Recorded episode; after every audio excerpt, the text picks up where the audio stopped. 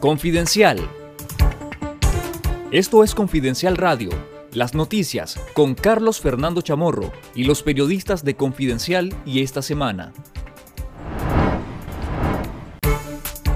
Los presos políticos en el Chipote realizaron una protesta este lunes 28 de marzo, informaron a Confidencial fuentes vinculadas a la Dirección de Auxilio Judicial de la Policía.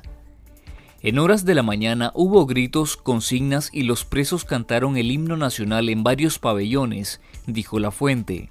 La protesta ocurrió cuando la mayoría de los presos políticos ya fueron condenados apenas que van de 8 a 13 años de cárcel, y sin embargo los jueces no han determinado cómo y dónde cumplirán la condena, y los mantienen bajo un régimen de aislamiento en una cárcel que supuestamente es para realizar investigaciones.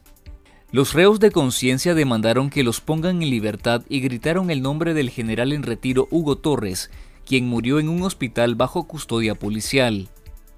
Las fuentes no revelaron cuál fue la reacción de las autoridades del Chipote ante la protesta de los presos políticos, la primera que realizan desde que fueron capturados en el contexto electoral del año pasado.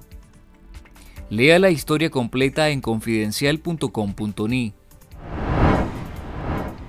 La remoción apresurada y forzada del embajador Arturo Macfields de su cargo como representante ante la Organización de Estados Americanos fue solo uno de varios movimientos diplomáticos hechos por el régimen en los últimos días. Carlos Midense, quien era embajador de Nicaragua ante España, fue trasladado a Argentina.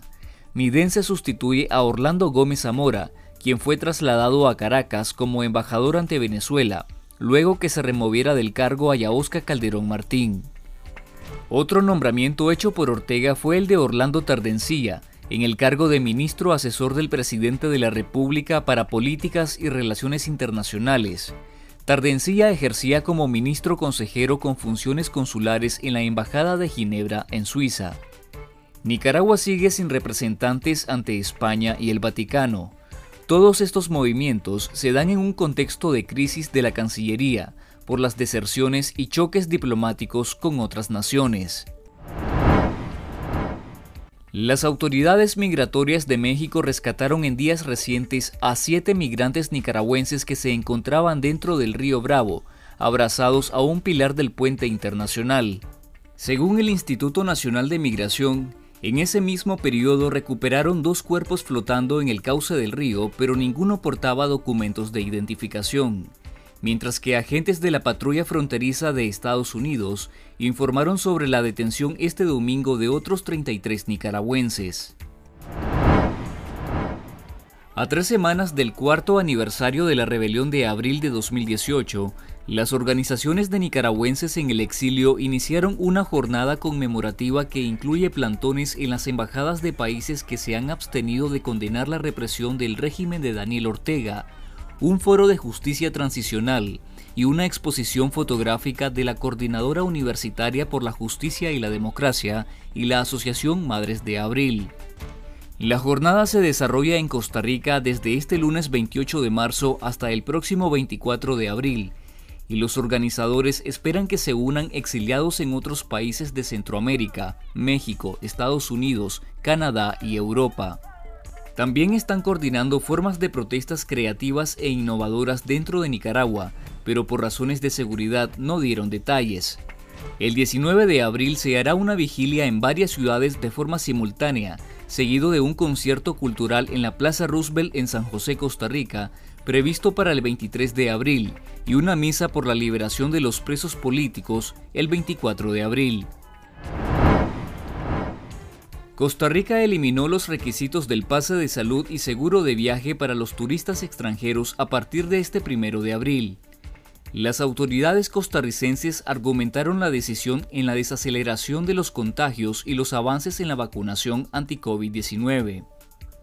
Costa Rica cerró sus fronteras terrestres con la llegada de la pandemia en 2020.